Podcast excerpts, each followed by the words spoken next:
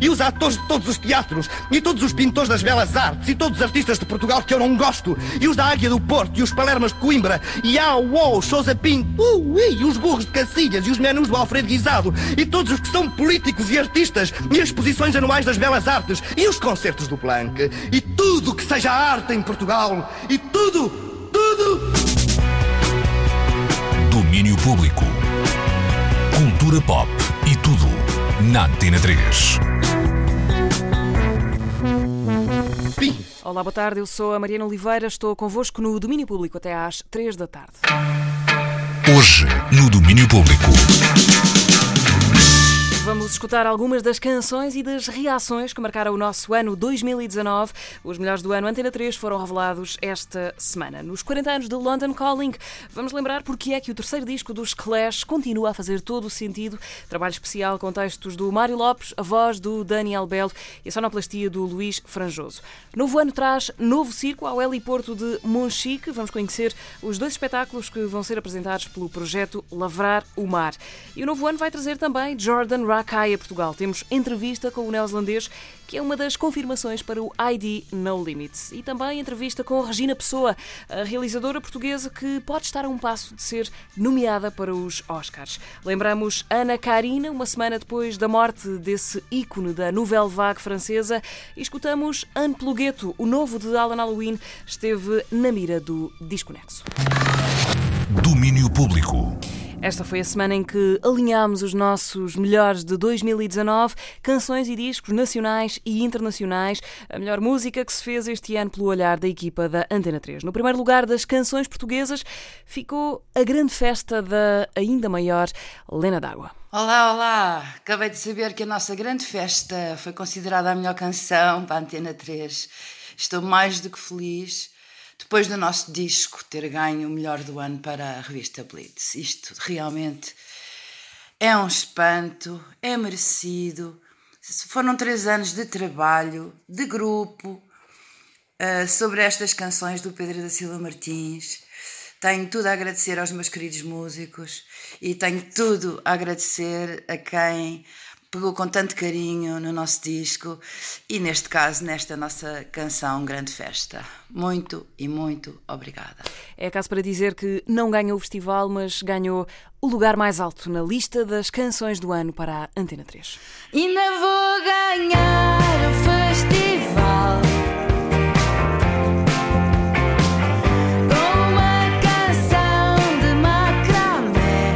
2019 a acabar em grande festa para a Lena d'Água foi a melhor canção nacional do ano para a Antena 3. Daqui a pouco no domínio público temos entrevista com Jordan Rakai, que aliás também apareceu nas nossas listas de melhores do ano, mas antes disso, outro disco uh, que nos caiu em cima já ao cair de 2019. É rap com a ficha desligada, sem truques, diz ele, Unplugueto, o novo trabalho de Alan Halloween, esteve esta semana em rotação na rubrica Disconexo. Escolhemos cinco faixas e escutámos uh, o que tem o artista a dizer sobre elas. Compacto Disconexo, agora com a Marta Rocha. Desconexo. Alan Halloween, nome grande do hip hop nacional independente, lançou no passado domingo Amplugueto. Amplugueto é um disco em que ele decidiu despir as canções para fazer rap unplugged. O porquê é o próprio que explica. Como é que eu te explicar? Eu sempre tive essa necessidade de querer hum, mostrar a música às pessoas de uma forma hum, mais clara possível, entende? Sem, sem todas aquelas máquinas, né? Porque às vezes eu fico com a impressão que as pessoas não têm assim um grande conhecimento de música. Quando elas veem aquelas máquinas todas a trabalhar, elas cara não entendem que aquilo são, são acordes que estão ali, né? São acordes de guitarra ou acordes de qualquer coisa que depois são transformados em música.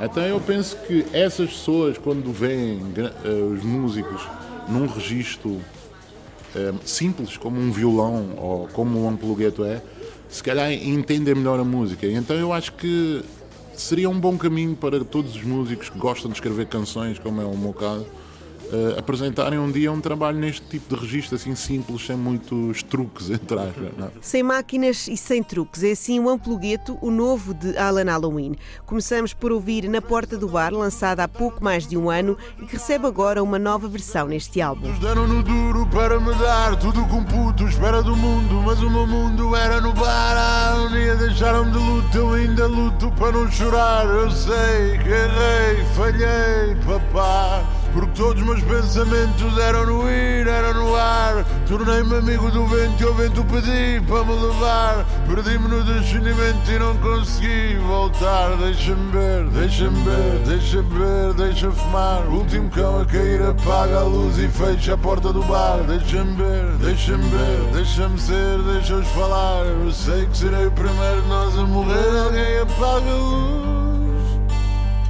Alguém apaga a luz. Alguém apaga a luz, yeah, alguém apaga a luz.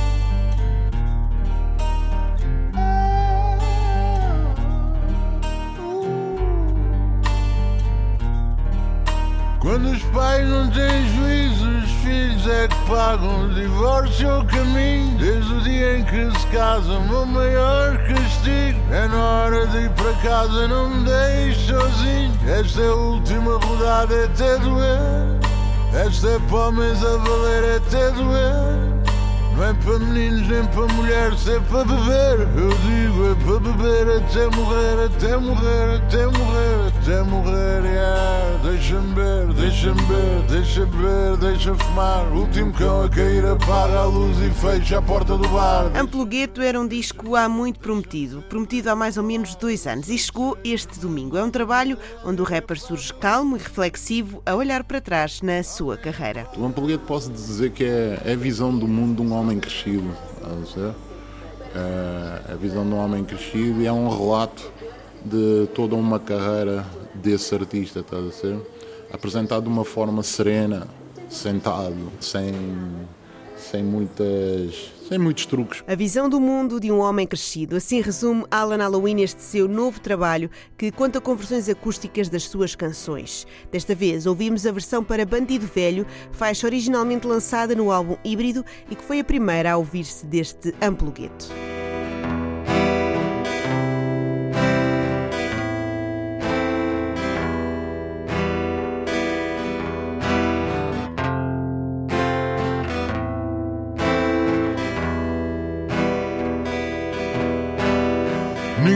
Niggas meteram fato e sapato para falar com o juiz. Pagaram o advogado mais caro do país. O juiz deu um saco de rebuçados envenenados a cada dia. Eu comi 10 rebuçados e um dia saí.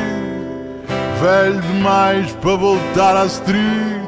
Cansado sem dinheiro para a minha velhice. Mas o tempo que me resta eu vou viver em peace. Tirar os meus putos da mão da police. Snitches, cricas, bitches, meu stress. Mano, até morrer eu não perdoo esses fegarés. Às vezes digo aos miúdos tudo aquilo que eu vi e sofri. Mas ninguém presta atenção, ninguém ouve, irmão. Amplugueto, novo e acústico disco de Halloween, conta com versões de várias músicas que ele foi criando e lançando ao longo dos vários anos de carreira. Mas tem mais do que isso. Tem também uma versão do primeiro dia de Sérgio Godinho. Disse ele ao Rimas e Batidas que queria interpretar um boss da música portuguesa. Mas além disso, há coisas que ele tem em comum com artistas dessa geração. Eu disse que nesse caso o Zeca Afonso e os amigos dele naquele tempo eram, entre aspas, os pretos de agora, né? Claro, nós não temos a PID, entre aspas, atrás de nós, mas se calhar a nossa PID começa logo com o vizinho, né? Começa logo com o vizinho, com a professora da escola, com todo.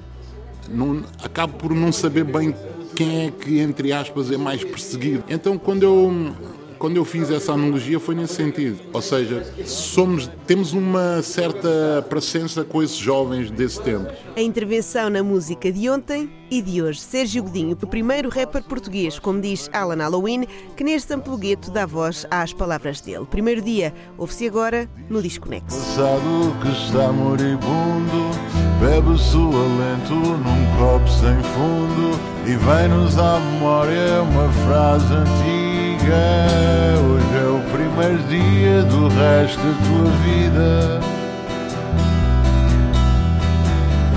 Hoje é o primeiro dia do resto da tua vida.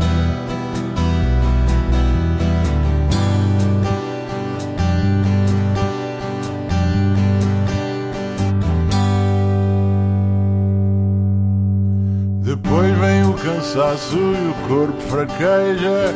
Olha-se para dentro e já pouco sobeja. Pede-se o descanso, por curto que seja. Apagam-se dúvidas num mar de cerveja. Enfim de uma escolha, faz um desafio. Enfrentas a vida de fio a pavio. Navega-se sem mar, sem vela ou navio. Bebe-se a coragem até de um copo vazio E vem-nos à memória uma frase antiga.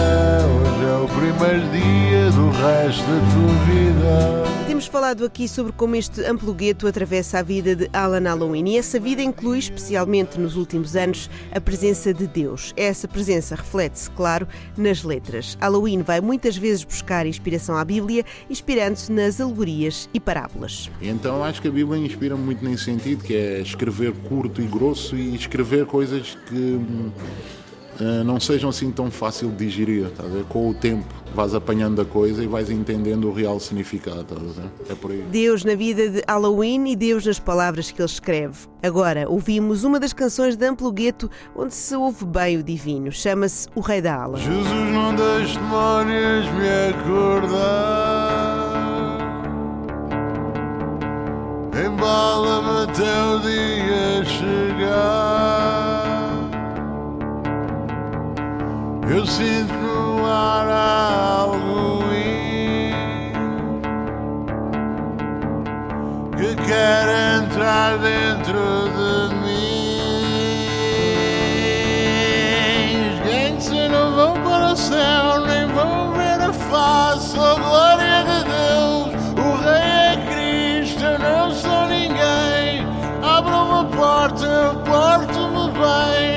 Abra uma porta, eu porto-me bem.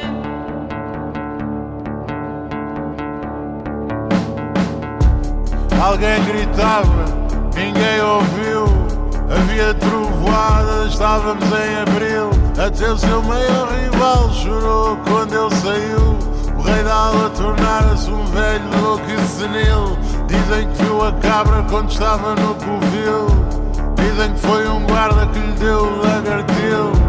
Ninguém o visitava nem mulher que pariu. Andámos esta semana à volta de Amplo Gueto, que saiu no passado domingo depois de Alan Halloween ter editado o livro Livre Arbítrio. Sendo obras completamente diferentes, estas tocam-se no sentido em que acabam por ser retrospectivas da carreira e logo da vida deste produtor e rapper. No caso de Amplo Gueto, é uma retrospectiva desligada da corrente, com a MPC a fazer as vezes da guitarra acústica. Para fechar a semana e o ano de Desconexo, ouvimos Cobradores de Impostos, uma canção que Halloween lançou em 2017 a propósito dos 30 anos da morte de Zeca Afonso. Halloween tem sido sempre comparado a Zeca, mas garante que só esta canção é diretamente inspirada no músico. Antes, os vampiros comiam tudo. Agora, os cobradores de impostos comem do bom pedaço e bebem bagaço e o suor de um homem. É a intervenção na voz de Halloween a fechar o último Desconexo de 2019 papo da grande grei. Foram eles que fizeram o traço do último fato que eu usei. Eu já paguei, eu dei a Caesar, que é de Caesar, dei o meu corpo à minha mãe.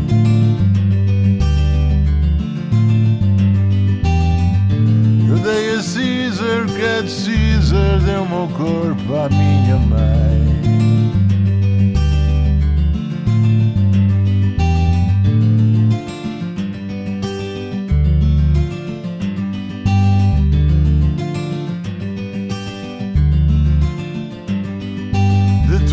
Que eu ganhei eu não guardei nem um vintém. Eles trazem o rolo da lei, eles mandam em Jerusalém. Trabalham em conta de o trem que na testa tem o número 666. Aquele que mordeu de facto o calcanhar do rei dos reis. Eu já paguei, eu dei a Caesar, que de Caesar, deu meu corpo à minha mãe.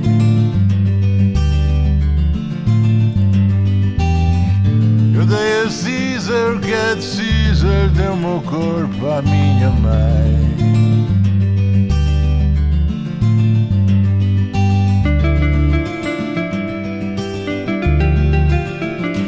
Cobradores de impostos, Alan Halloween a encerrar a nossa semana de Disco Nexo. É o último do primeiro ano desta rubrica aqui na Antena 3. Tudo começou em janeiro com Springsteen on Broadway, de Bruce Springsteen. Depois disso passámos pelo flamenco pop de Rosalia, andámos às voltas com o hip hop de Class Crew, a Slow J ou Gangstar. Abraçámos a melancolia dos National ou de Patrick Watson, a dor de Nick Cave. Encontramos o Deus de Kanye West, descobrimos primeiros discos de gente como Afonso Cabral, ouvimos a experiência e a luta de Elsa Soares, a vida nova de Manel Cruz, todos os espelhos de Angel Olsen. Houve muitos mais, houve tantos quantos as semanas do ano. Está tudo para ouvir no site da 3. O Desconexo tira agora uma folga de duas semanas e regressa em 2020 a partir de 6 de janeiro. Domínio Público na Antena 3. Esta foi a semana em que conhecemos as shortlists para os Oscars e há um nome e um filme português em destaque. Regina Pessoa e o seu Tio Tomás, A Contabilidade dos Dias. É uma curta de animação que já teve 90 exibições e 19 prémios nacionais e internacionais. A Teresa Vieira conversa agora com a realizadora sobre o filme e também sobre a sensação de estar a um passo da nomeação.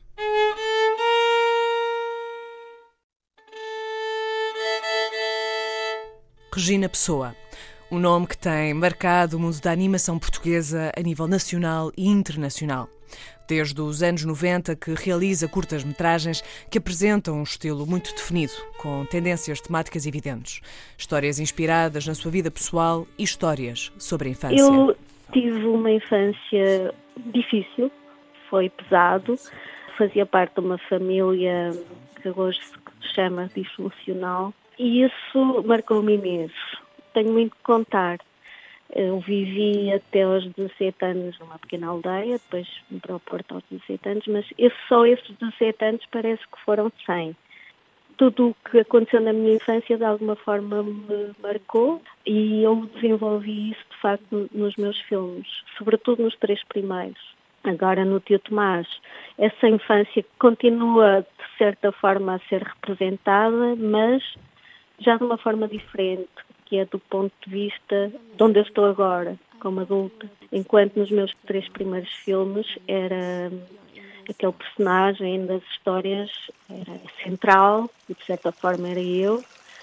Neste novo filme, o Pio Tomás, já começo a prestar homenagem às pessoas que fizeram parte da minha infância. Dear Uncle Thomas, you had no regular job, you had no wife, You had no children. Tio Tomás, A Contabilidade dos Dias, é o título do seu novo filme, que nos apresenta um testemunho cinematográfico de homenagem a uma das pessoas que marcou a infância e a vida de Regina Pessoa. Nessa infância difícil, o Tio Tomás era um conforto. De facto, como eu digo no filme, era na casa dele que eu e os meus primos, eu e a minha irmã, nos refugiávamos. Ele era o típico tio solteirão, portanto tinha tempo para os sobrinhos, e se era o típico solteirão, era o atípico adulto, porque um, era muito paciente, brincalhão connosco. Foi, por exemplo, com ele que eu comecei a desenhar. Hoje é o que eu faço na vida. Sim. Portanto, esse só por si era uma das razões pelas quais eu queria prestar-lhe uma pequena homenagem porque eu comecei a desenhar com ele de uma forma atípica. Ele fazia-nos desenhar nas paredes da casa, cozinha, nas portas e com carvão da lareira. Era uma maneira muito livre de, de desenhar e também mostrava que não há limites. Não há limites para a criatividade e cada filme de Regina implica um processo diferente. A inspiração pode surgir de diversas formas. Cada filme tem o seu processo, mas há muitas coisas em comum. Neste caso, era uma, uma história real. Eu tinha as minhas memórias, tinha guardado os diários do meu tio, as folhas de cálculo dele, que, que ele tinha aquela obsessão que, que também me fascinava por números e cálculos. uh, tinha os meus próprios desenhos, mas não fazia ideia como fazer um filme a partir desse material. E estava bastante perdida, porque não é como inventar uma história, é mesmo a vida de alguém. E então um amigo meu disse-me, Regina, escreve uma carta ao teu tio. Escreve uma carta póstuma, porque isso vai-te ajudar a encontrar as cenas que tu queres desenvolver, a lembrar delas, e vai-te também colocar no, no mood para tu começares a entrar na, na história. E eu escrevi essa carta e de facto resultou. Neste caso, novas técnicas de animação foram utilizadas para materializar os desejos criativos da realizadora. Ao longo do, dos meus filmes desenvolvi o meu, meu estilo visual, a minha linguagem, que acho que já se reconhece, e queria continuar a usar isso. No entanto, isto era um filme sobre o meu tio, e eu queria usar também os documentos que eu tinha guardado dele. E a minha questão era como é que eu vou. Isto, isso implicava um outro tipo de animação, uma outra técnica, o stop motion. Isso é animação imagem por imagem e o que eu faço normalmente nos meus filmes é desenho animado, gravura animada. Portanto, como integrar esses universos, essa técnica mista. Aí é uma etapa que eu gosto muito, que é a pesquisa gráfica e técnica. Desenvolvi bastantes testes e bastantes uh, experiências de como usar objetos e misturar esse visual com o meu estilo. E então, quando começámos a produção, todas essas questões já estavam uh, definidas como resolver tecnicamente o filme. Tio Tomás, a contabilidade dos dias, é uma coprodução entre França, Canadá e Portugal. Assim, o processo implicou a participação de animadores e profissionais desses países. A ligação de todos os elementos, o traço, o estilo, a marca de Regina Pessoa. We must be careful with the head proportions. The ears are placed at high level, you see? Quando há uma coprodução com outros países, há uma parte criativa do filme a ser desenvolvida nesses países também. Nós resolvemos que em França seria a animação dos personagens, o contorno, a linha. Depois, em Portugal, a coprodutora canadiana enviou dois animadores para o stop motion e eu, com a minha equipa portuguesa, fizemos o resto da animação uh, em desenho animado. Go away! Uncle Thomas is broken down today. With time, in hints, I understood that before me there was happiness and abundance. And then the collapse, the ruin the whispers, and the silence. Something had broken in you. 950, 75. It seemed that you carried all alone the burden of the ruin of the entire family. Co-produções no universo da animação, da curta-metragem e do cinema em Portugal tornam-se cada vez mais a regra. E não é por acaso. Nós fomos, eh, eu e o Abif, fomos nós que começámos essa política de coproduções para nós, e eu fui aprendendo isso ao longo dos meus filmes, quão vantajoso é, caso de uma curta-metragem de animação e portuguesa, esta solução das coproduções, por várias razões.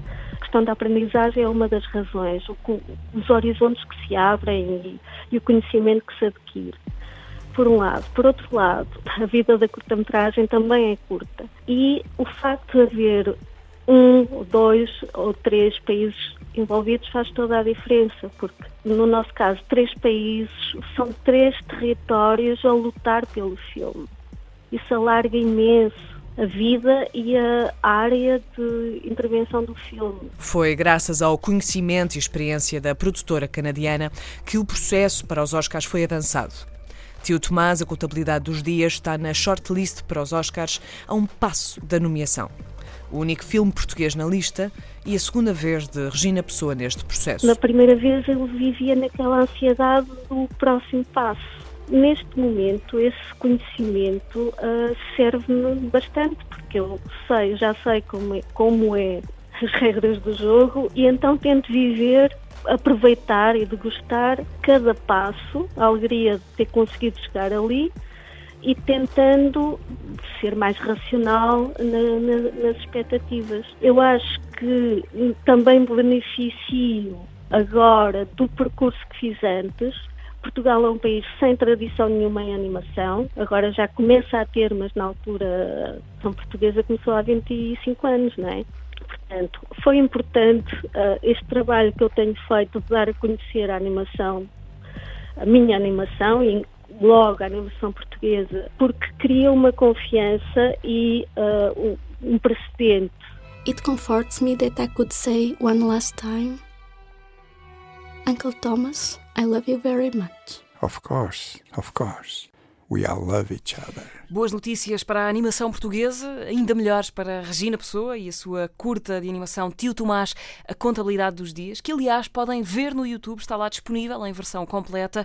Os nomeados para os Oscars vão ser anunciados a 13 de janeiro.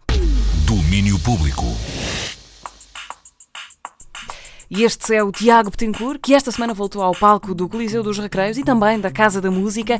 Esteve antes disso nos nossos estúdios. O novo disco só chega para o ano. Até lá, Tiago Betancourt dá-nos trégua.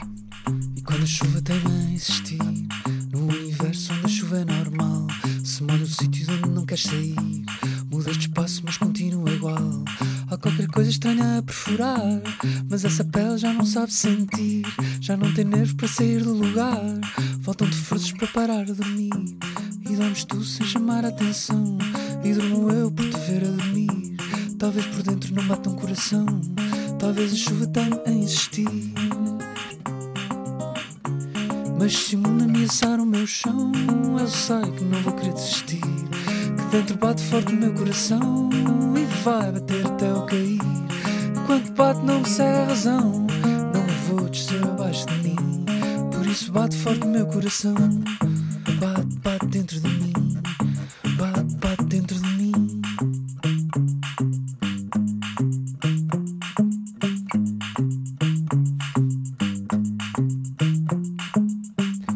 Se o dia grita, mas não sabes ouvir. Porque é no escuro que te sentes melhor. Quase te acorda, mas não sabes sentir. Quase te queima, mas não sentes calor. Há qualquer coisa que te faz duvidar desconfias do que vem a seguir. O mundo voa, mas preferes ficar. A luz acorda, mas decides dormir. E dormes tu sem chamar a atenção. E durmo eu por te ver a dormir. Talvez por dentro não bata um coração. Talvez a chuva tenha a insistir. Mas se o mundo ameaçar o meu chão, eu sei que não vou querer desistir. Que dentro bate forte o meu coração e vai bater até eu cair. Enquanto bate, não me segue a razão. Não vou descer abaixo de mim. Por isso bate forte o meu coração. Bate, bate dentro de mim. Bate, bate dentro de mim.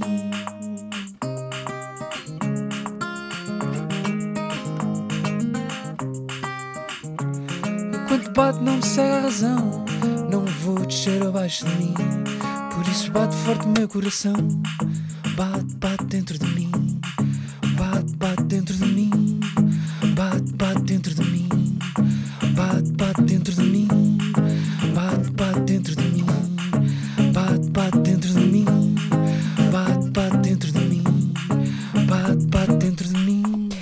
Batimentos por minuto contados na frequência da Antena 3. Tiago Betancourt, ao vivo na 3, em semana de dois concertos grandes. Casa da Música primeiro, Coliseu dos Recreios depois, a tomar fogo para o ano em que vai ter disco novo a sair. Domínio Público. E continuamos com os olhos postos em 2020 e já para abril, para o ID No Limits Contemporary Sounds, que volta a ter o apoio da Antena 3. Ora, o neozelandês Jordan Rakai é uma das confirmações para o festival que volta em abril ao Centro de Congressos do Estoril. Origin, o disco que ele lançou este ano, aparece aliás na lista dos nossos 30 melhores.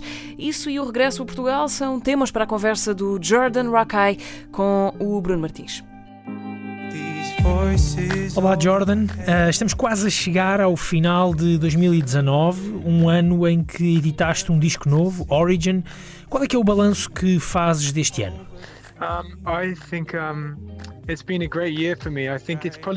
Tem sido um ano incrível. Falando em termos de carreira, acho que foi o meu melhor.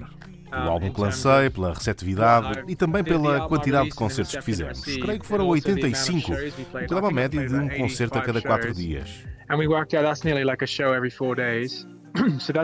É impressionante o que fizemos num período tão curto de tempo. Qual é que achas que foi o ponto alto deste ano para ti? I think performing um, Talvez o meu último concerto na digressão pelo Reino Unido, em Londres, foi como tocar em casa. Foram os meus maiores concertos de sempre, no Roundhouse. Foi surreal. Estava lá tanta gente, 3 ou 4 mil pessoas, e estavam todos a cantar. E eu, acompanhado com a minha banda, que também foi a minha banda mais completa, tínhamos cinco vozes. Foi um momento grande, o culminar do ano. E correu muito bem.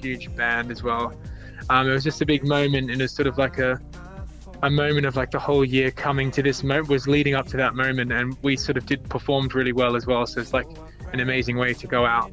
Tu nasceste e cresceste na Nova Zelândia e mudaste há cinco anos para a Inglaterra.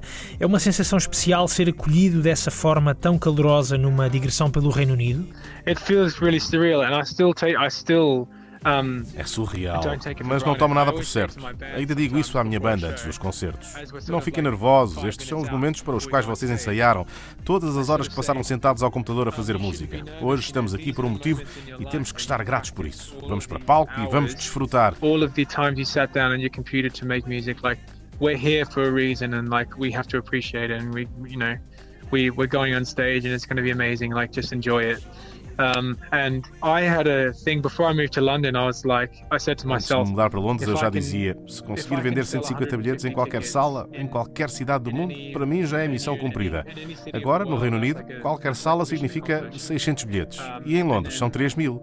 Já ultrapassei à vontade os meus objetivos. 600 tickets and, and in London it's like 3,000. So I think I've well surpassed my goals for this sort of part of the world. E agora é tempo de voltar a casa, à Nova Zelândia? O Natal é passado com a família ou sentes que Inglaterra já é a tua casa? Yeah. I, no, I do feel like the UK is home now, but I Sinto que é casa, mas tento sempre ter a oportunidade de ir à Nova Zelândia visitar a minha família. Agora eles vivem na Austrália, mas normalmente vou Natal sim, Natal não ter com eles. Este ano calha ir lá para ter um Natal quentinho. So I'm going back for Christmas to have a warm Christmas. Tu és um músico bastante ativo, tens o teu projeto enquanto Jordan Rakai, mas também tens alguns eh, projetos paralelos como o Dan Kai. Como é que começou a tua relação com a música? Um, it comes from Well, I mean, I guess from the grassroots it comes from me singing. Acho que as raízes estão nas memórias de cantar no carro com a minha mãe, a caminho dos treinos de rugby. Íamos sempre a cantar clássicos da Motown, como Stevie Wonder, a cantar músicas da Donna Summer ou da Diana Ross. E depois daí comecei a tocar piano. Um piano que foi o nosso vizinho que nos deu. Lá em casa, com os meus irmãos, começámos todos a tocar música ao mesmo tempo mas eles acabaram por desistir e eu continuei. Então não chegou a haver nenhuma banda Rakai na Nova Zelândia, pois não? não, não houve. Dizemos sempre isso, mas infelizmente não aconteceu. Porquê é que te mudaste para a Inglaterra? Sentiste que havia mais oportunidades? Yeah, totally. That's that's the main reason I moved, so I could Completamente. Foi o principal motivo. Poder colaborar com tanta gente que eu respeitava na comunidade musical de Londres, tentar chegar o mais perto deles e fazer crescer o meu som. Precisava de me esforçar ao máximo para ir para aquele novo ambiente e criar um novo som. E é interessante que em Londres acabaste por crescer lado a lado com artistas que têm a mesma vontade que tu. Estou a pensar, por exemplo, no Tom Misch, no Loyal Carner, nos Disclosure. Parece que cresceram todos enquanto comunidade a fazer um trabalho, mas a solo. Exactly, exactly. And also at the same time Exatamente. E, ao mesmo tempo, há cinco anos, quando cheguei, ainda não tínhamos lançado nenhum disco, só EPs. E andávamos a falar das gravações, dos processos, das digressões, da escrita das canções. E ao longo dos anos, o Tom acabou por explodir e tornar-se na pessoa que é hoje. É sempre bom pedir-lhe conselhos sobre música, sobre salas de espetáculo, sobre trabalhar com outras pessoas. O Loyal Carner também está a fazer a explosão dele. É impressionante ver como crescemos todos em conjunto nos últimos quatro anos. Loyal Carner's on his own explosion as well, so they're both doing really well and it's amazing to see we've all like grown together like in the last four years. Remedying lost don't hold any memories of us, rather hold you every day until the memories are dust. Yo, we only call the train cause you know I hate the bus, never get enough. E o Jordan Rakai, também se me permites, a fazer a sua explosão. Aqui na Antena 3 temos tocado algumas das tuas canções deste último disco, Origin. É um dos discos uh, presentes nas nossas listas de melhores do ano. Oh, amazing. Qual é que foi a ideia que esteve na origem deste disco? So the album is about mainly where I see myself. It's sort of set in the future of a dystopian world where technology. É como se passasse no futuro de um mundo distópico em que a tecnologia acaba por tomar conta do universo. É como se os humanos estivessem a tentar encontrar espaço onde podem coexistir nessa sociedade. E é uma reflexão nos dias de hoje, que são dias tão velozes, com tanta informação a circular. Tu começas este disco com uma grande canção, com o título Mad World que a mim soa-me uma espécie de grito teu de alguém que não consegue perceber muito bem aquele ou este mundo em que vivemos. Yeah. Exactly, it's like it's like a cry for help in a sense. Exatamente, é quase um grito a pedir ajuda, de certa forma. Será que conseguimos perceber que este não é um sítio belo e harmonioso? Perceber isso é o primeiro passo para o superar. Foi com isso que eu quis começar. So that's why I wanted to start with it straight away. It's a mad world. It's a mad, mad world. It's a mad world. It's a mad, mad world. Why can't we keep on Tens receio que nos habituemos a, a, este mundo? Parece que esta velocidade, este imediatismo é algo que começa a ser uma regra nas nossas vidas. Yeah, I think the biggest worry is we'll lose sense of um, Sim, a maior preocupação é que possamos perder a noção não só daquilo que somos enquanto pessoas, o teu individualismo, mas também esquecer como crescemos para nos tornar nesta espécie que somos, enquanto Homo sapiens ou algo do género. Pelo menos é isso que eu acho. Desenvolvemos a nossa cultura ao longo de milhões de anos e pode perder-se tudo nos próximos 50 anos, pela sobreexposição à tecnologia, à publicidade ou às redes sociais. Será que vamos perder o sentido de quem nós somos? Technology and like advertising and, and social media and that sort of thing and like are we going to lose sense of who we are? So E já agora para alguém como tu, alguém que vive longe da família, sentes que já somos hoje reféns de toda essa tecnologia? Exactly, and what's even more of a e o que ainda é mais paradoxal é que eu, para conseguir que o meu disco chegue ao mundo, tenho que me promover pelas redes sociais para poder crescer e tornar-se em algo.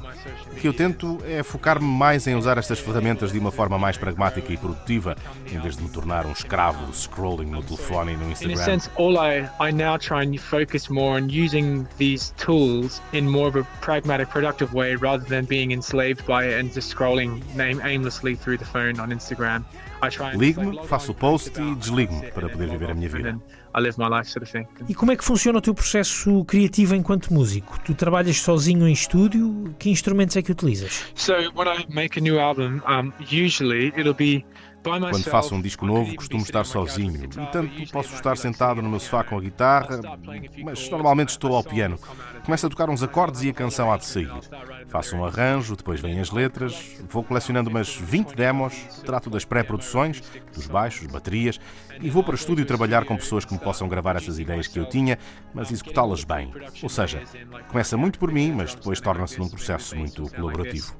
And then from there I take I take them to people. I say, "Can you play bass for me on this track?" And it sort of sounds like this, but um, it starts off very much me, and then it becomes very collaborative towards the end. Sinto que as tuas canções tornam-se algo maior, mas começam sempre por ser algo muito íntimo e pessoal. Yeah, and I think the big the big focus for me as, a, as an artist is to make sure O maior foco para mim enquanto artista é garantir que no mundo em que a música se tornou sobresaturada com muitas modas, o mais importante são mesmo as canções e as mensagens das canções.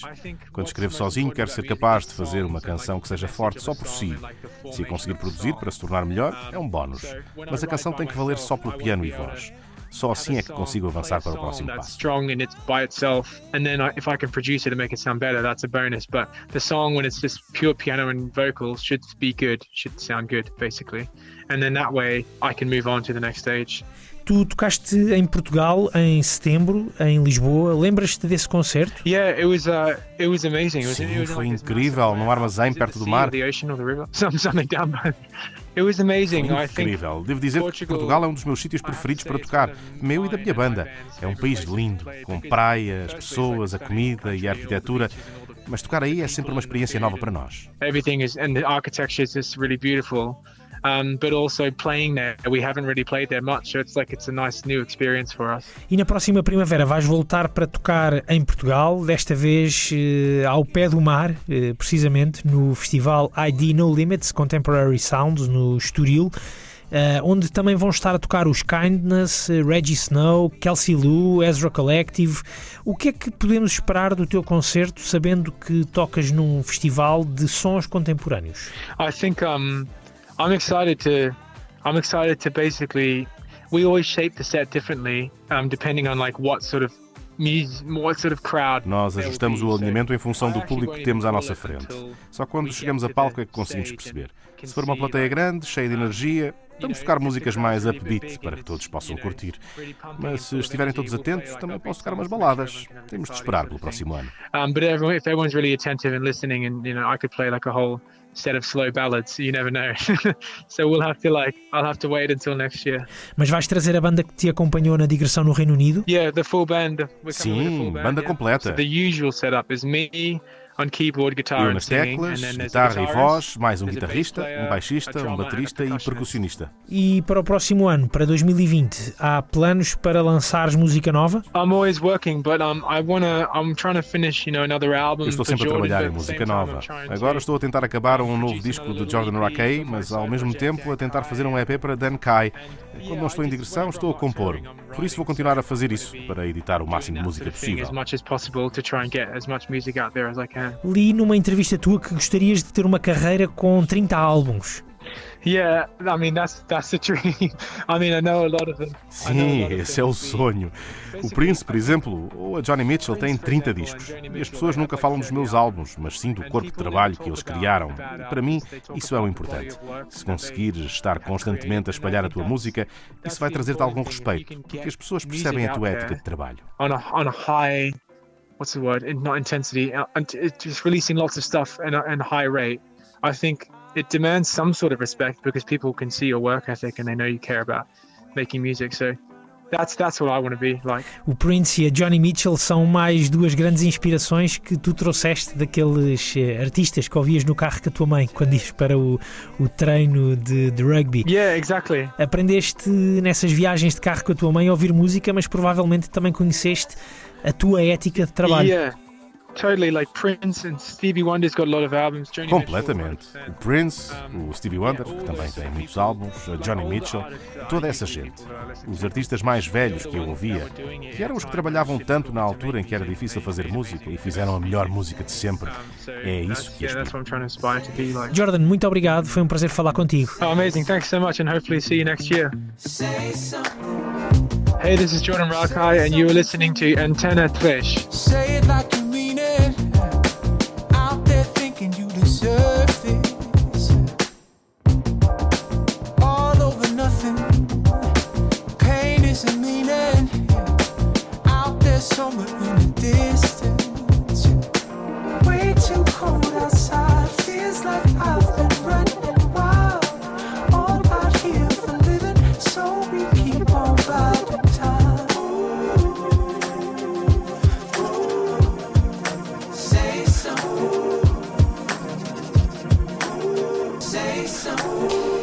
Something, tema do disco Origin, o disco que Jordan Rakai vai apresentar em Portugal em abril do ano que vem no festival ID No Limits. Por agora, o caminho é até ao Algarve, porque a partir da próxima semana o novo ano traz novo circo ao heliporto de Monchique.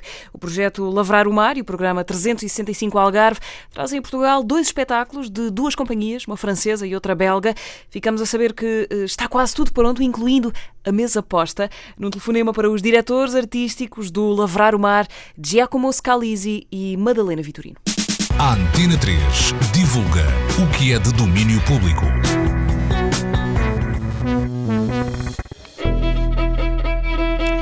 Novo ano, novo circo É esta a máxima que nos serve para acabar este ano de 2019 e atacar o próximo. Madalena e Giacomo, muito obrigada por estarem aí desse lado. Como é que estamos de preparativos aí em, não sei se Monchique, Algesur, não sei exatamente onde é que estão. Muito bom dia, Mariana. Olá. Uh, estamos entre Algesur e Monchique a preparar uh, tudo o que diz respeito a este programa que se chama Novo Ano, Novo Circo, em Monchique, e que vai apresentar dois espetáculos. Por isso, há muito trabalho uh, para fazer antes que as tendas comecem a montar, coisa que vai acontecer a partir do dia 23. Agora são os preparativos de levarmos móveis, loiça, aquilo que será depois também a alimentação dos artistas e também do nosso público, porque também vamos ter uma tenda que se vai chamar Entre Cirque, Entre Cirque ou Entre Cirques, mais em monchiquense, eh, que vai através de um chefe que nós conhecemos aqui de Algesur e que é muito é muito criativo e muito bom, que é o Luigi Gautero, que vai também alimentar todo o público entre os dois espetáculos de circo que vão acontecer às 18 e às 21h30. É, portanto, apesar de o circo ser novo ou contemporâneo, digamos assim, há tendas na mesma. Isso mantém-se. É circo com sim, tendas. Sim, mantém-se. São tendas muito atuais e modernas, aquecidas, lindíssimas. São objetos escultóricos de uma grande beleza, com formas muito atuais. Poderiam ser assim uns ovnis mas são tendas de circo, de facto. Vamos então, gostava que, que, nos falassem destes dois espetáculos que nos esperam agora entre 27 de dezembro e 5 de janeiro, com algumas eh, pausas pelo meio, mas poucos dias de interrupção. Gostava que nos apresentassem estes dois espetáculos, começando pelo Le Dodo, pela companhia uh, Le Petit Cirque, um espetáculo que, pelo que podemos ler na, na sinopse, aproveita a metáfora de uma ave já extinta para desfiar outros sentidos a, a partir uh, das características biológicas e de sobrevivência dessa, dessa espécie já extinta. Sim, bom dia, Mariana. Le Dodo é uma companhia francesa, uma jovem companhia francesa, que chama-se Le Petit Cirque. Le Dodo é um universo que eles criaram, que não existe, é um universo paralelo próprio, em que a linguagem do circo, do novo circo, da acrobacia, eh, da dança, eh, mistura-se com a música. Tem 100 guitarras em cena eh, que, além de tocar e de produzir música, fazem também muitas outras coisas, como os artistas acrobatas. Dão cabalhotas, constroem estruturas em que eles saltam em cima, dentro, fora. Ed è un, uno spettacolo molto divertido em que estes cinco uh, acrobatas nos fazem entrar em este mundo próprio que construíram a partir de ligação entre o circo e música. Onde é que entra aqui a imagem do Dodó em português, destes uh, Dodô, esse tal sim. animal estranho e desajeitado que já não existe? É, sim, os, os Dodô são aqueles pássaros que são pesados demais, têm asas muito curtas e, portanto, fica sempre a dúvida se serão capazes de voar ou não. É o que acontece com as guitarras. Também não são pássaros, mas neste mundo próprio que os Petit Cirque criaram, eh, fica precisamente a dúvida antes de se ver o espetáculo. Será que as guitarras voam ou não voam?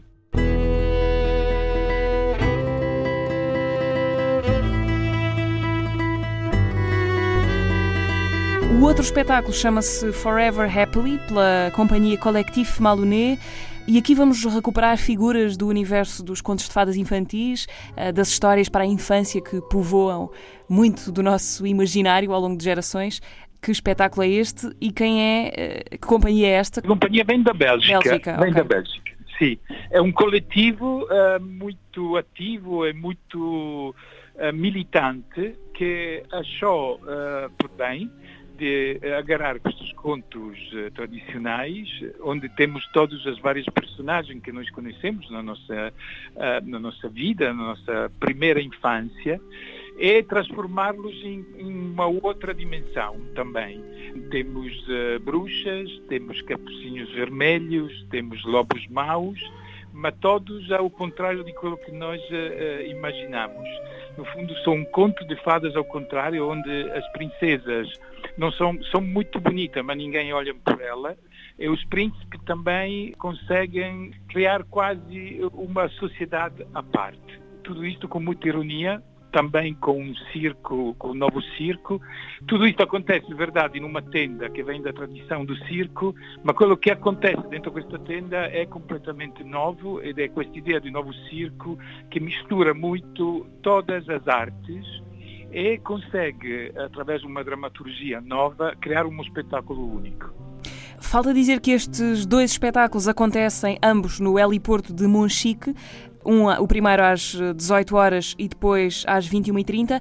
Portanto, ao longo dos dias, dos dias das apresentações, acontecem ambos no mesmo dia eh, em apresentações seguidas. Sim, a ideia é, é um, sim, é um convite que, que fizemos ao nosso público por nos acompanhar e passar um dia conosco em Monchique.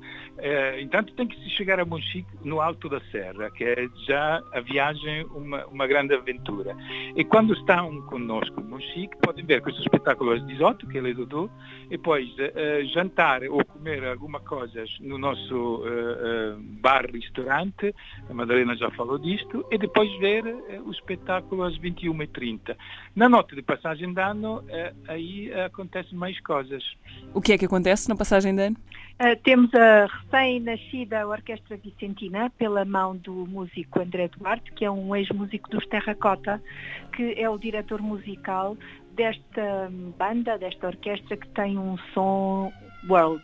Uh, são músicas inspiradas nas Áfricas, América Latina, uh, no nosso próprio país. Há uma, há uma cantora israelita e, portanto, é um, é um um agrupamento muito interessante que vai estar connosco a partir das 23h30, logo que o espetáculo Forever Happily uh, termina, e aí podemos também provar as uh, delícias da serra. São as farturas tradicionais, o pãozinho com amêndoas, várias coisas muito boas que vão acompanhar esta festa para que as pessoas, depois do circo, ou mesmo que não tenham conseguido vir ao circo, se possam aproximar do heliporto de Monchique e viver connosco esta passagem do ano, que tem também champanhe oferecido pelo Sr. Presidente da Câmara. Muito obrigada aos dois por este bocadinho. Madalena Vitorino e Giacomo Scalisi uh, estiveram connosco no domínio público a apresentar-nos estes dois espetáculos dentro do programa Novo Ano, Novo Circo, entre 27 de dezembro e 5 de janeiro no Heliporto de Monchique. Muito obrigada. Muito obrigado, obrigada. obrigada.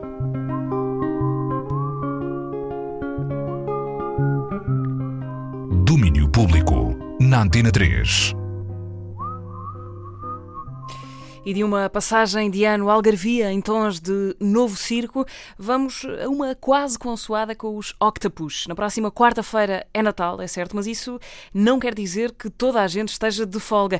Os Octopus vão estar em formato DJ set no Plano B do Porto, na noite de 25 de dezembro. Uh, pretextos para uma conversa da Marta Rocha com a metade Bruno dos Octopus. Língua é o nome do último álbum editado pelos Octapus. A dupla Bruno e Léo já está a preparar o futuro e o futuro começou com Auere.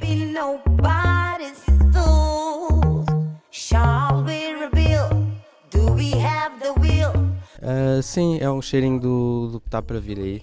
Uh, temos estado a, a, fazer alguns temas e. Mas ainda estamos na, na, fase de convidar pessoal para, para dar voz aos temas e, e, e instrumentação extra. Mas é, é assim, é, um, é o primeiro avanço do que, do que está para vir aí. Auere conta com a voz de Romy Anauel, ex-vocalista dos Terracota, uma voz que os Octopus já queriam ouvir numa das suas canções há muito tempo. Uh, na verdade, a, a Romy é um, um namoro antigo, por assim dizer. Nós, nós te, temos mais ou menos 10, 12 anos de carreira, por assim dizer. E, e a Romy, por acaso, foi assim dos primeiros nomes um, com, quem, com quem contactámos, mas nunca, nunca veio acontecer. E foi assim um processo algo longo, mas uh, ela acabou por aceitar, foi fixe. E se o tom da canção não depende só de quem lhe dá a voz, a voz do convidado ajuda sempre a mudar a faixa. E será que nos próximos tempos há mais namoros antigos a darem casamento? Uh, espero bem que sim. Uh, estamos, vamos ter alguns convidados que, que já entraram no Língua.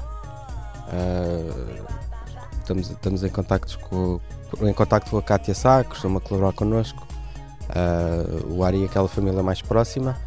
Uh, mas vamos uh, abrir sempre um pouco mais uh, a pessoal fora. Língua, o disco saiu já em 2016 e por isso os preparativos para o que aí vem já estão na mesa e até já há conceitos definidos. Logo, logo a seguir, quando, quando nos sentámos para começar este novo trabalho, um, por, por acaso foi assim um bocado difícil, porque estamos a, estamos a sofrer aquele hum, síndrome do, do segundo álbum, uhum. se bem que este é o terceiro. Mas nós, quando passámos do, do primeiro para o segundo, uh, decidimos mesmo avançar com uma direção completamente diferente. E agora vamos querer seguir um pouco a, a linha do, do língua. Então tem sido assim um bocadinho difícil, mas acho que agora já encontramos o caminho. Antes deste futuro musical chegar, há um futuro mais próximo para os Octapus. Acontece já no dia 25 de dezembro. É isso mesmo, é um DJ set na noite do dia de Natal e acontece no Plano B, no Porto. Vamos, vamos passar uh, músicas, algumas influências, algumas coisas que andamos a ouvir, uh, muito do universo lusófono. Uh, algumas ideias que nós temos também vamos, vamos testar ao vivo, ver como é que resulta na pista de dança do Plano B. E será que vai dar para ouvir novas músicas além de Auere? Sim, vai, vai ser uma oportunidade para ouvir o que, o que temos estado a fazer em estúdio e, e, vamos testar, ver se resulta ou não. Se bem que não, não dá para, para. Não é uma coisa que se sabe à partida se vai definir ou não a qualidade do, do, do material ou não, mas é isso, vamos aproveitar para testar. Até lá, e depois disso, há ideias por fechar, conceitos por imaginar e imagens por criar. Uh, é isso, vamos uh, tentar fechar algumas ideias que nós temos, uh, trabalhar também no, no novo live, muito na parte, na componente vídeo, na, na tentar adaptar também algumas ideias, transpô-las para, para o, o formato mais live, por assim dizer. É, vamos, temos muita coisa para fazer ainda. Por exemplo, com a, com a Romy, um, acabámos por, por gravar a voz e depois, posteriormente, gravar também, uh, filmá-la e, e, vamos seguramente utilizar ao vivo. Uh, em ocasiões que não, onde não possamos tê-la mesmo fisicamente em palco. São os Octapus à procura da diferença. Sim, vamos uh, reformular um, um bocadinho porque temos estado já desde 2016 a tocar sempre o mesmo concerto com, me, com as mesmas imagens e, e acho, vamos querer inovar um pouco. E, e é por aí. Os Octapus tocam no dia 25 de dezembro no Plano B, no Porto.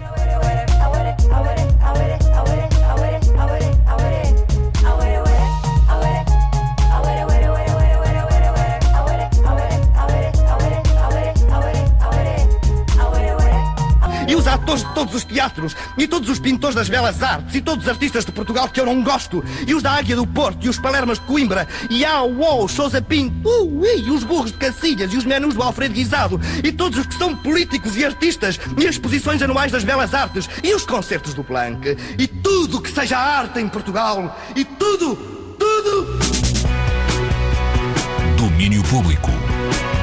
Cultura pop e tudo na Antena 3. Steve. E chegamos à segunda metade do domínio público. Lá atrás ficou Auere, a canção eh, que lança o futuro dos Octapus, que aliás já têm planos para o dia de Natal. Plano B do Porto, DJ set dos Octapus. Até às três da tarde temos para dar alguma da música novíssima desta semana. Felipe Sambado já a seguir, Capicua, lá mais para a frente. Vamos também reencontrar Ana Carriná, eh, a importância da atriz que morreu esta semana. Vai ser lembrada na voz de alguns que conheceram a sua obra a fundo. Uma fatia generosa desta hora vai ser dedicada a dissecar um dos discos mais influentes do século passado, London Calling, o terceiro dos Clash, faz 40 anos. Vamos por isso voltar às canções londrinas, eh, num especial com textos do Mário Lopes e voz do Daniel Bell. Para já, pomos os pés na normalidade com o Felipe Sambado, joia da rotina. Cabeça para baixo às sete da matina Caça os escadas do metro acima. Deixo o tesouro no lar Para quando voltar Ter mais brilho no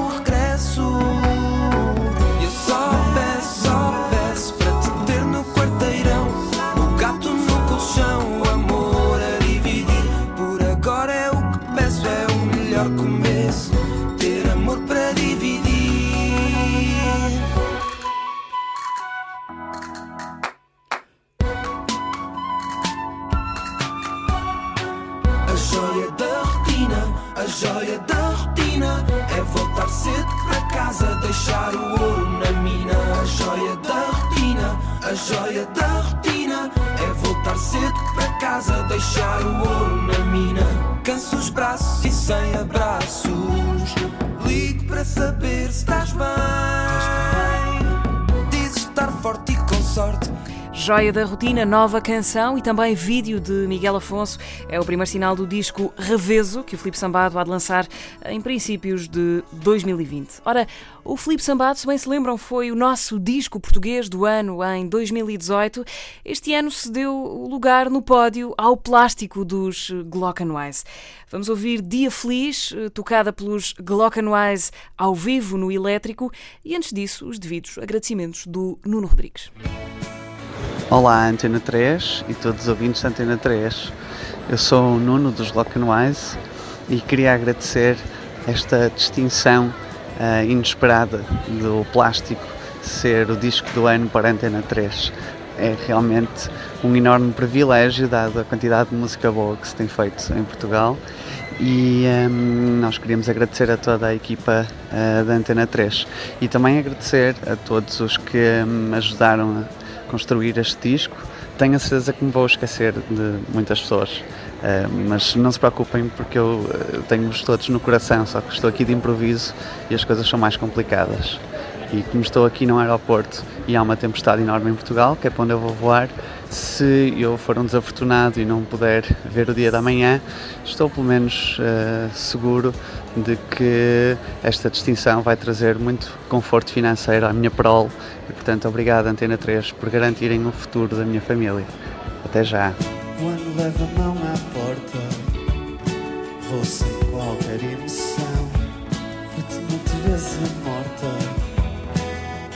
Passo em sucessão.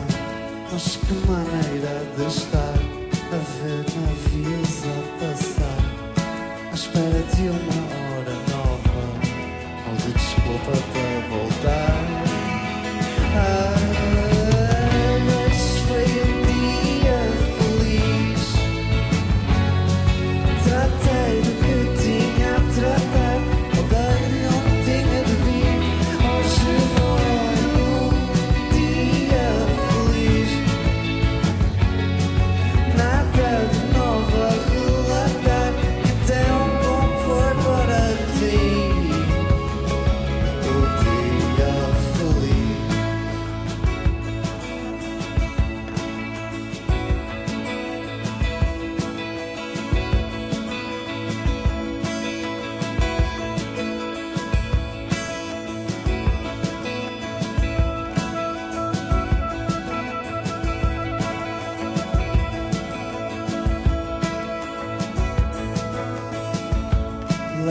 aperto no peito. Para isso é que eu andei na escola. Primeiro aprender o conceito, mais tempo de saltar a mola. Mas que maneira de estar a ver os dias a passar. Tirar-os do cotidiano, com marinheiros de outro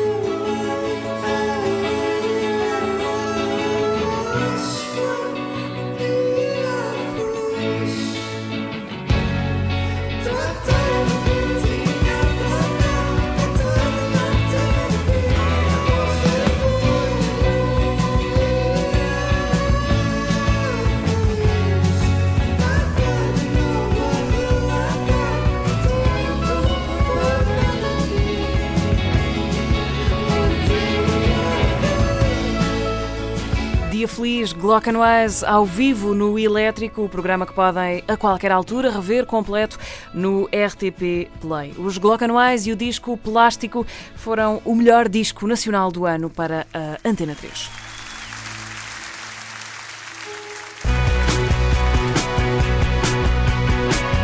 Domínio Público, na Antena 3. E é a altura agora para lembrarmos alguém que nos deixou há exatamente uma semana. A atriz Ana Karina foi uma das figuras mais importantes da Nouvelle Vague francesa. Ficou conhecida pelo trabalho com Jean-Luc Godard. Uma mulher é uma mulher, bando à parte, viver a sua vida. São alguns filmes que marcaram a sua carreira e a história do cinema. Em jeito de homenagem, Teresa Vieira recolheu depoimentos de cinéfilos de várias latitudes. É um retrato possível de Ana Karina pela voz dos outros. Par besoin de savoir, j'ai vu la nuit crier le jour, sans que nous changeons d'apparence. Ô bien-aimé de tous et bien-aimé d'un seul, en silence ta bouche a promis d'être heureuse.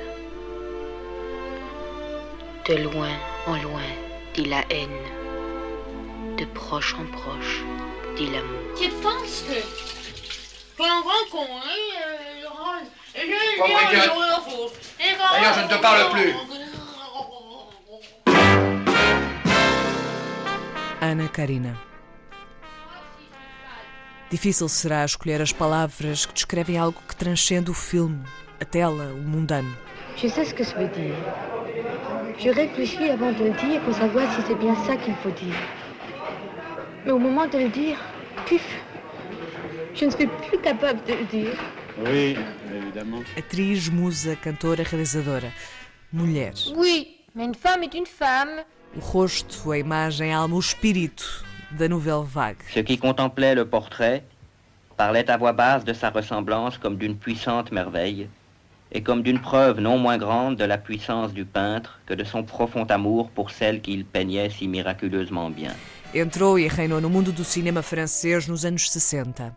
Aí nasceu o ícone, uma marca fílmica que, na sua potência e abundância, nunca desapareceu. En vérité, c'est la vie elle-même. Il se retourna brusquement pour regarder sa bien-aimée. Elle était morte. No dia 14 de dezembro de 2019, perdemos a sua presença física neste mundo. Mas o seu espírito, o cinema que só poderia ser seu, permanece vivo. Après tout, tout est beau. Il n'y a qu'à s'intéresser aux choses et les trouver belles. Si Après tout, les choses sont comme elles sont, rien d'autre. Un visage, c'est un visage. Des assiettes sont des assiettes. Les hommes sont des hommes. Et la vie, c'est la vie. Um conjunto de vozes de cá, de lá, de olhares que sonharam e ainda sonham com Ana Karina, ressoam agora numa tentativa de exaltação do seu verdadeiro eu. Vraie minute de silence, ça dure une éternité. Escutemos. Ok. Miguel Valverde, do Indie Lisboa.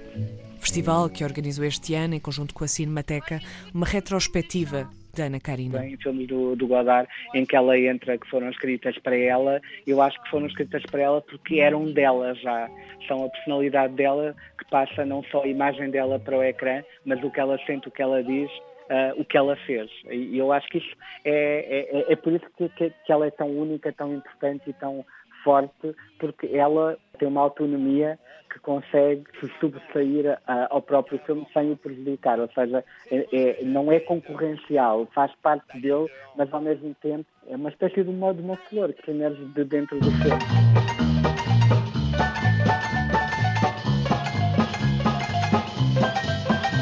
Inês Lourenço, jornalista. Ana Karina foi a definitiva paixão cinematográfica de Godard e isso passou muito para os filmes que fizeram juntos, não por acaso aqueles em que se sente mais uma espécie de feminilidade dominante, como se os olhos da Ana Karina fossem o licor dos filmes, a, a sua substância concentrada. Ou seja, cada plano do rosto dela dá a sensação de que a lente se emociona. É, é uma emoção de cinema. Não sei dizê-lo melhor, mas, mas é esta a ideia. E depois estamos a falar de alguém que tinha uma doçura e uma e uma melancolia absolutamente sedutoras, daí que hum, o título de Godard que me surgiu logo na memória quando vi a notícia da morte dela tenha sido o est une femme, porque ela, ela foi, no, no verdadeiro sentido do cinema, uma mulher amada pela lente, um, um rosto para guardar. Je ne suis pas sage. Je suis très cruelle, mais aucun en enrage, parce que je suis très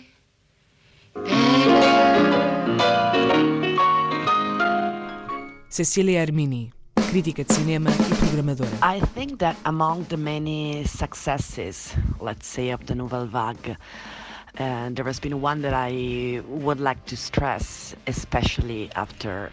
Acho que no meio de todos os êxitos, vamos dizer, da Nouvelle Vague, há um aspecto que eu gostaria de destacar. Justamente depois da sua morte, acho que uma nova identidade feminina apareceu de forma tímida no final dos anos 50 e vimos diferentes aspectos do universo feminino aparecer um atrás do outro. No caso da Ana Carrina, acho que era o único caminho fílmico capaz de sintetizar e combinar perfeitamente todas essas nuances femininas em poucos anos e em poucos filmes. And perfectly blend all those uh, feminine nuance in such few years and in a handful of films. Another fascinating thing that I've always uh. E há outra coisa fascinante em que penso sempre. A Ana era, obviamente, ligada ao Jean-Luc Godard, mas a sua relação não era simples, não era um caso normal de musa e pigmalião, como no caso da Dietrich e do Joseph von Sternberg, por exemplo. Godard, nos ditos anos Carrinat, criou um verdadeiro culto à volta da beleza da Ana. Ele deu-lhe tantos papéis para a tornar no ícone de excelência, talvez, do período, cristalizando assim em celuloide um protótipo feminino que incorpora uma ousadia meio infantil, ideais de liberdade, familiaridade com a arte de amar, mas em que ao mesmo tempo ela é incapaz de fugir à dor, à incompreensão, ao sofrimento por amor não correspondido. She fails to avoid pain, misunderstandings, sufferings for, for unrequited love. Je ne, sais, je ne sais plus si je dois rire ou, ou- ou pleurer. En tout cas, moi, je trouve très laid une femme qui pleure. Moi, je ne trouve pas. Au contraire. C'est ça que disait Agnès. C'est très beau une femme qui pleure. On devrait boycotter toutes les femmes qui ne pleurent pas.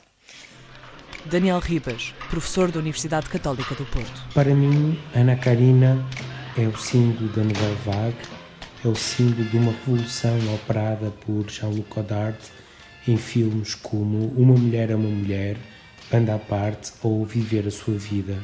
Ta voix, tes yeux, tes mains, tes lèvres. Ana Karina é também o rosto de uma liberdade radical que pode ser entrevista naquela corrida louca pelo Museu do Louvre ou então quando ela nos olha enfrentando a câmara e quebrando a quarta parede, obrigando o espectador a confrontar-se com o próprio cinema.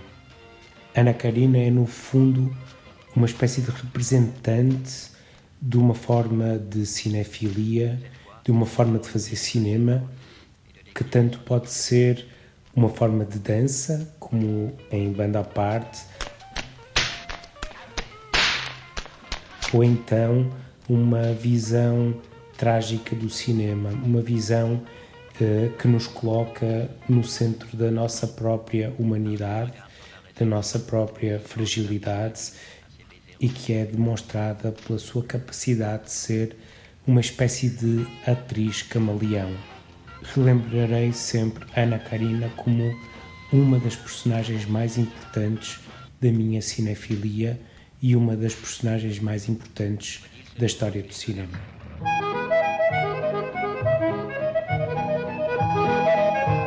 Célia, programadora. It was the very beginning of my career in the film industry. I was a 20 something young Parisian woman, fresh out of university. Era o início da minha carreira na indústria do cinema. Era uma jovem parisiense de vinte e poucos anos, acabada de sair da faculdade. Tinha acabado de arranjar o meu primeiro trabalho numa empresa de distribuição de filmes para restauro. A Ana estava lá todos os dias no escritório, à minha frente, com o seu belo rosto redondo, olhos misteriosos e o seu corte de cabelo à Louise Brooks. Na parede, um póster de Rosa Choque do Vive Savi.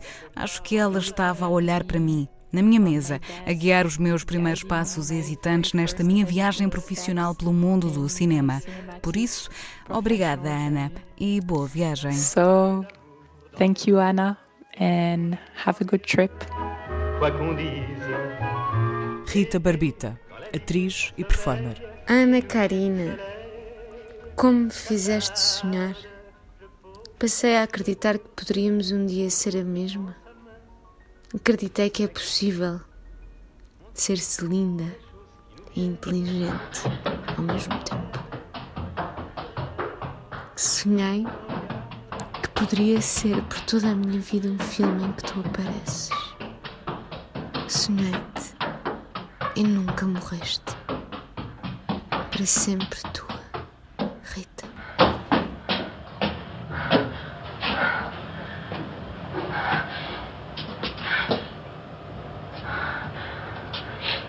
Okay. So give you a big kiss. Bye bye. Jamais je ne te dis que je t'aimerai toujours. Oh mon amour. Jamais tu ne m'as promis de m'adorer toute la vie. Jamais nous n'avons échangé de tels serments méconnaissants, te connaissant. Jamais nous n'aurions cru être jamais pris par l'amour, nous qui étions si inconstants.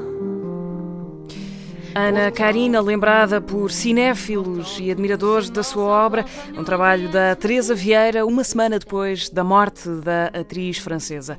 Ora, e agora damos tempo de antena aos senhores que este ano levaram o nosso prémio de melhor disco internacional do ano. Father of the Bride, dos Vampire Weekend, ocupou o nosso número. O vocalista Ezra Koenig soube da notícia e já fez o discurso de agradecimento. What an honor. Thank you so much. Obrigado, Antena 3. We really appreciate that, that you voted for us the album of the year. It, it means so much to us. Portugal's truly been um, always one of the, the countries on earth that I think has understood and embraced Vampire Weekend the, the most. And we've had many of our best shows ever here. So the fact that we uh, still have fans here, even though we took maybe a little bit too much time off, and that you appreciate the new album is very meaningful.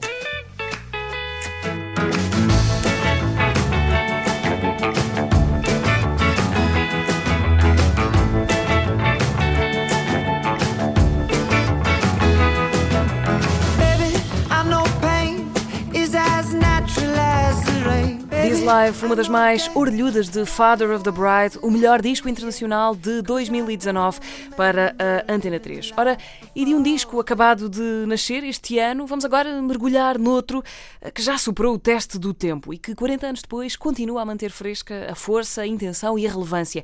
Caso para dizer que é obra, e a obra no caso chama-se London Calling, terceiro disco de originais dos britânicos The Clash. Foi lançado em dezembro de 1979 e foi pioneiro na abertura do punk a outras sonoridades, como o reggae, por exemplo, e também na crueza com que se descreveu aquela Inglaterra que 40 anos depois parece não ter mudado muito. Na Antena 3 celebramos os 40 anos de London Calling, ouvindo e percebendo algumas das faixas fundamentais deste disco. Viagem a Londres, na próxima meia hora, com textos do Mário Lopes, locução do Daniel Belo e sonoplastia do Luís Franjoso. The Clash. 40 anos de London Calling. Na Antena 3.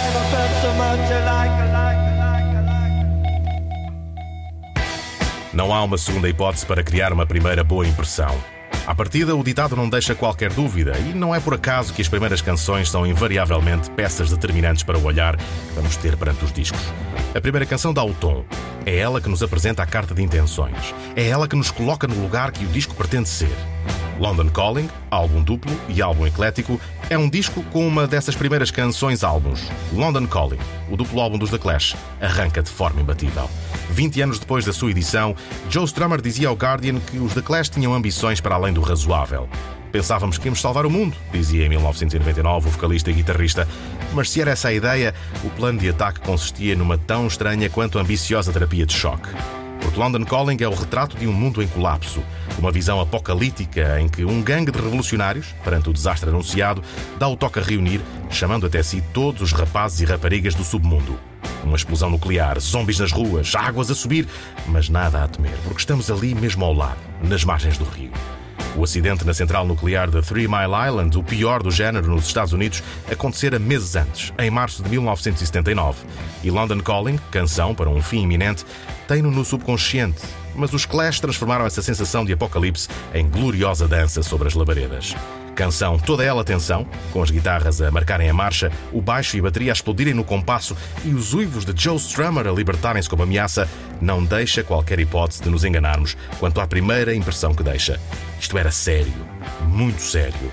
Isto não era simplesmente fúria punk recheada de um par de palavras de ordem. Era um lugar tão sinistro quanto o libertador. Era rock and roll para a era nuclear.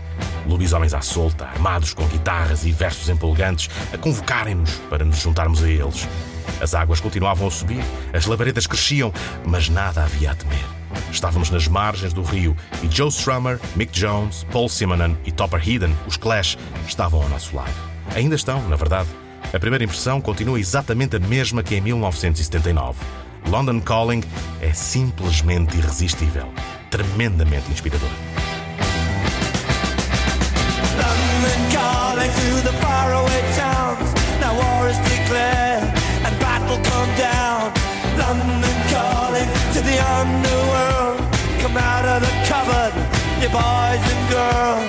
London calling, now don't look to us. Beatlemania has bitten the dust. London calling, see we ain't got no swing except for the ring of the truncheon thing. The ice is coming, the sun's zooming in. Meltdown expected, the wheat is going thin. Engines stop running, but I have no fear, cause London is drowning. I live by the river to the imitation zone. Forget it, brother, you can go it alone. London calling to the zombies of death. Quit holding out and draw another breath. London calling, and I don't wanna shout. But while we were talking, I saw you nodding out. London calling, see we ain't got no hide, except for that one with the yellowy eyes. The ice is coming, the sun's zooming in, engines stop running, the wheat is going thin, a nuclear error. But I have no fear, cause London is drowning. I,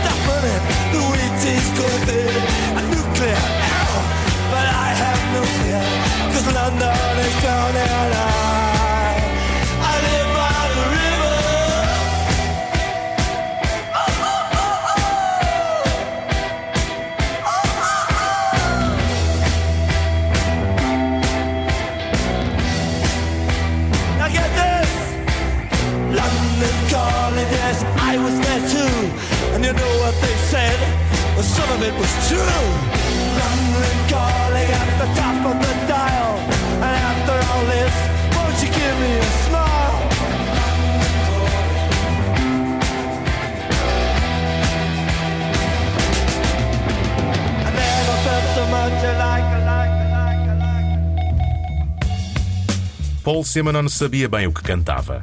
Crescera no bairro e sabia como era viver no bairro. conhecia a música de Brixton, o bairro londrino que se tornara central na diáspora jamaicana londrina desde a grande vaga migratória de meados dos anos 1950.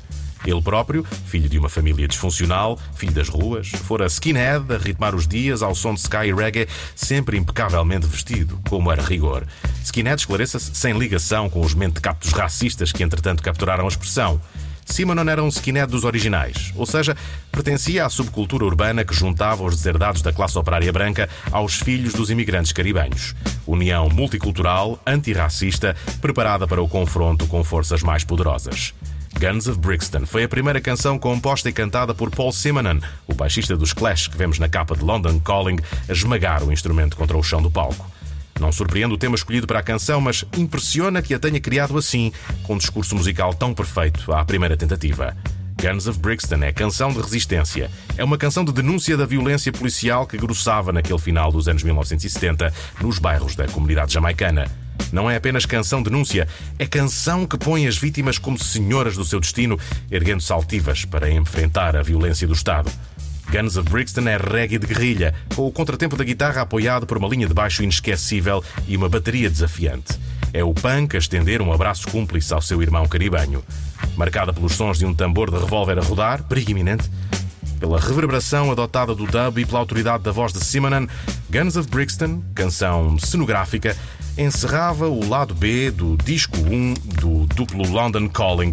Foi gravada num ápice, três ou quatro takes, não mais. Diz-se que Paul Simonon a cantou olhando fixamente para um executivo da editora que os Clash desprezavam, então de passagem pelo estúdio. É uma boa história, mas a de Guns of Brixton é melhor e maior que essa. É a história de como, perante a violência gratuita da injustiça e da discriminação, a resistência e o sacrifício são inevitáveis e a violência da resposta uma não desejada consequência. Com aquela linha de baixo, com aquela voz zangada e altiva, até podem tombar, mas a vitória é certa.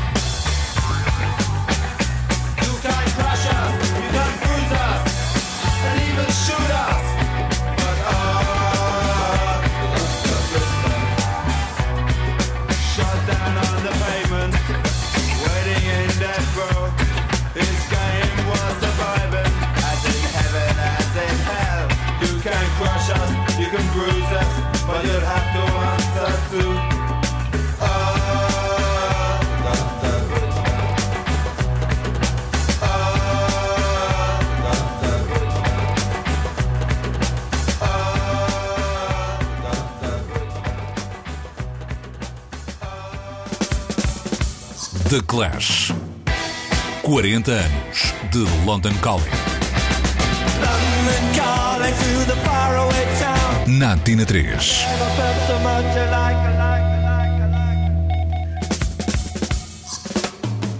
Toda a gente a partir as cadeiras e a rocar este ritmo novo, diziam eles. E estavam, claro, a falar de punk.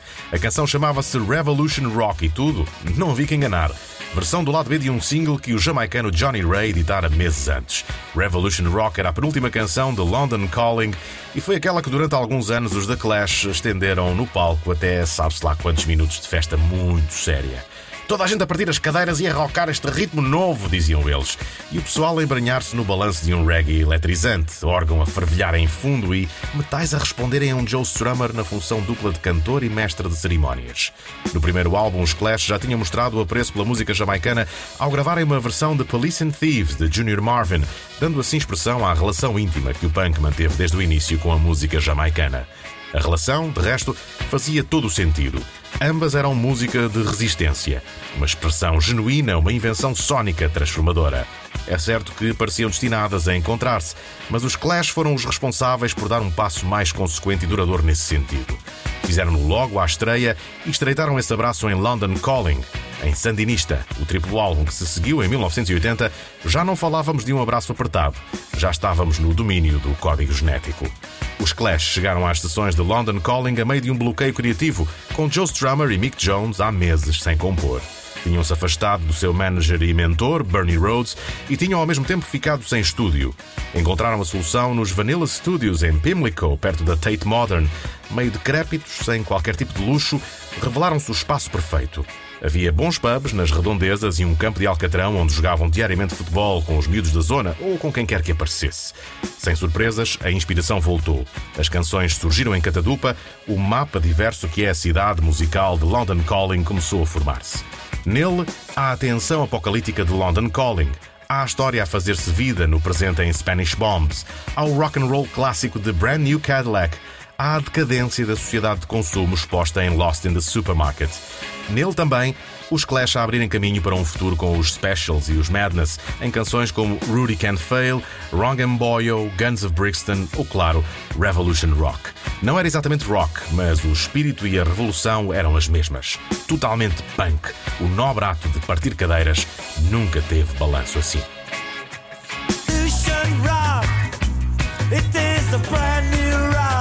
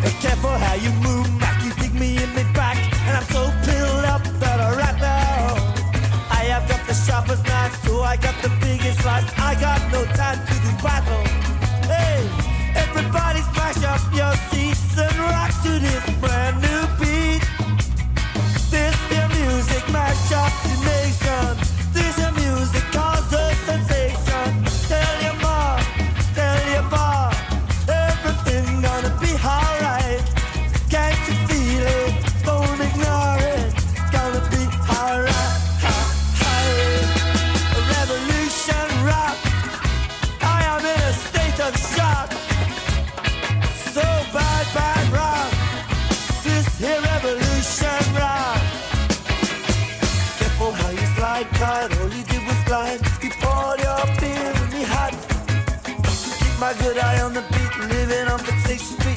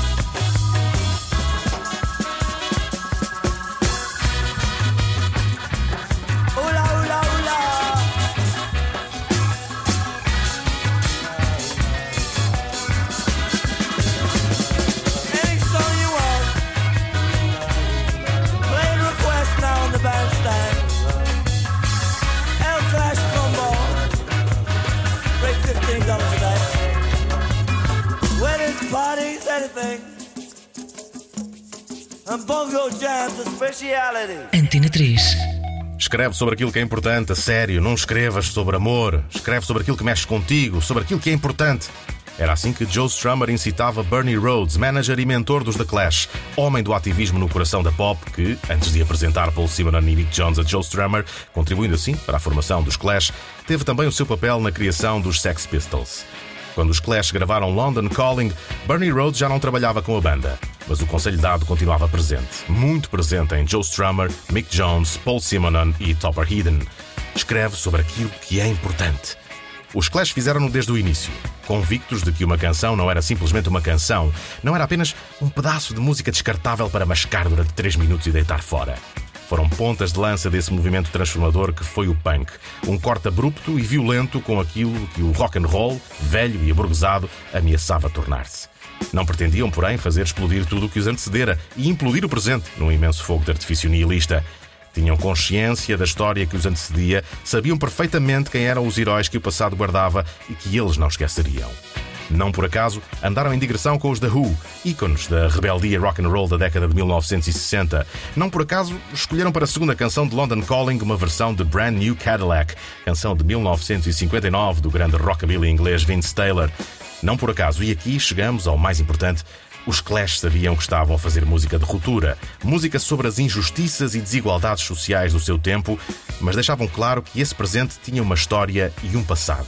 Juntemos tudo isto e chegamos a Spanish Bombs, a canção que abre o lado B do primeiro disco do álbum duplo London Calling. À superfície é a canção Rock Solar, canção de melodia pop absurdamente trauteável, música para o descanso estival inglês nas praias do sul de Espanha. Mas depois ouvimos o que canta Joe Strummer e nada há ali de idílio. Frederico Garcia Lorca, tombado morto, e os lutadores republicanos trespassados por balas enquanto lutavam contra o fascismo de Franco, os anos 1930 da Guerra Civil Espanhola e turistas ao sol, 40 anos depois, nas mesmas praias e nos mesmos caminhos onde antes soldados corriam com baionetas.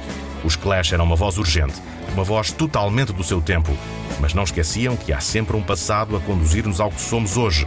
Os Clash são uma lição importante. Spanish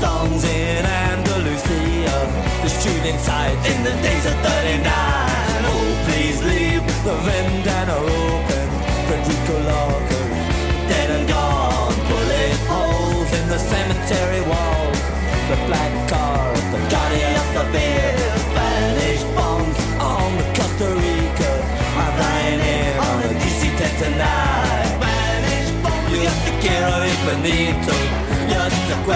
oh my corazón Spanish bombs,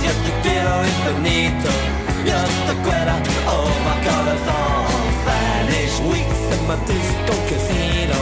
The freedom fighters died up on the hill. They sang the red flag, they wore the black one after they died it for Mockingbird Hill. Back from the buses, went up in flashes, Irish too, drenched in blood. Spanish bombs shatter the hotels. My senoritas, those who in the bars.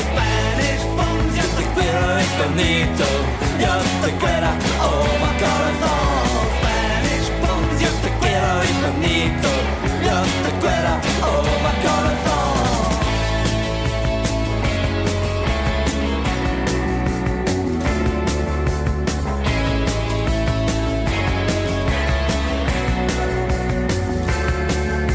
The hillsides ring with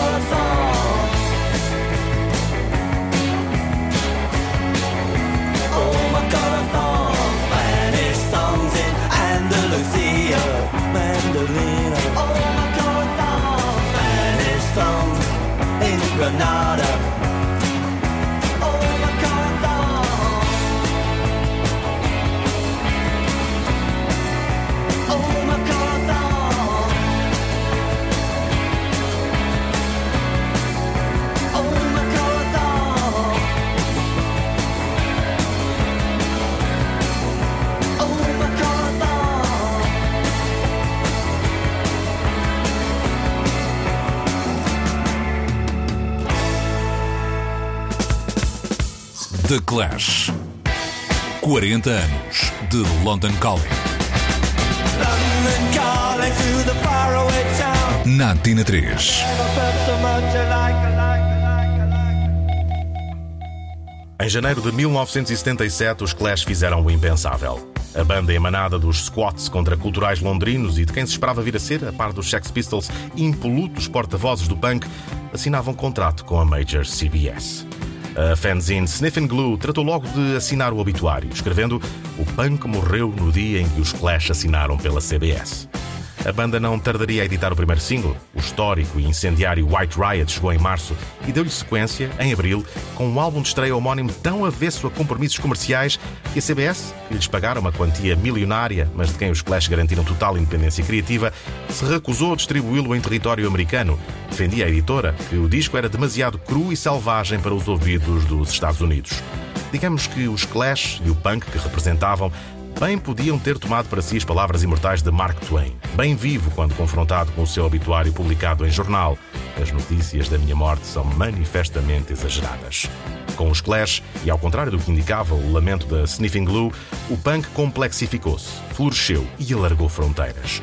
O álbum de estreia foi a granada detonadora para a apresentação e o segundo, Give 'em Enough Rope, começou a mostrar que o punk não podia ser música uniforme, estereotipada. London Calling, álbum duplo, é, em som e palavra, o álbum manifesto da banda.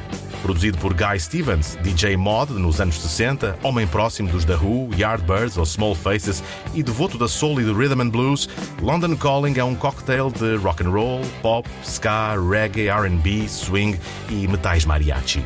É tudo isso ao longo das suas 19 canções e é indiscutivelmente punk do início ao fim. Representa a voz das ruas, ano 1979, e todos cabem nele. Jovens punks, proletários acossados, imigrantes perseguidos. É a voz de uma banda que sabe perfeitamente que a batalha não se ganha na espuma dos dias, que é preciso olhar mais longe. Daí os braços de ferro com a editora, tentando baixar o preço de venda do álbum duplo, de forma a torná-lo acessível a todas as classes sociais. E daí a abrangência estética que nele ouvimos. Death or Glory é o hino que resume todas estas preocupações. É a canção que nos diz que as promessas dos revolucionários têm que ser consequentes, têm que ser vividas hora a hora, dia a dia, ano após ano, sem cedências. Tem refrão a pedir canto comunal e versos que fazem rock and roll enérgico rimar com música de intervenção. Nela, a voz crua e urgente de Joe Strummer, em harmonia perfeita com a composição escorreita do guitarrista Mick Jones. O punk morreu? Tremendo erro de análise. Através dos Clash, o punk mostrou como continuar a viver maior que nunca.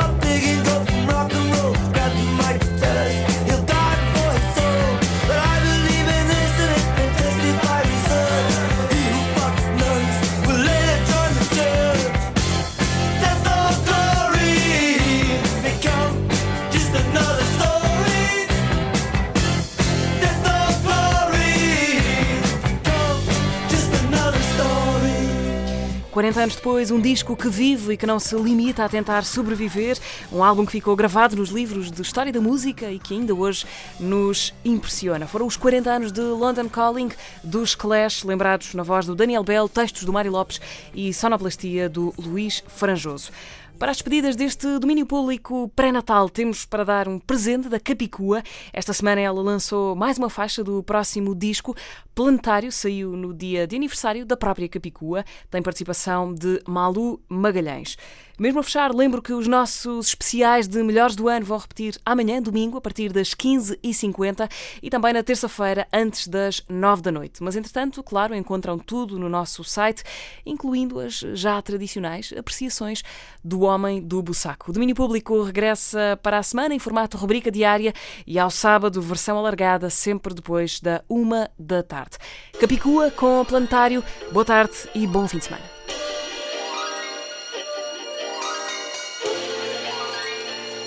Deixa eu te contar. Tu disseste, juraste, tu prometeste-me que me contavas os sinais se eu te pedisse que tu seguirias o seu rastro com o dedo indicador, unindo os pontos ao ponto de sabê-los de cor.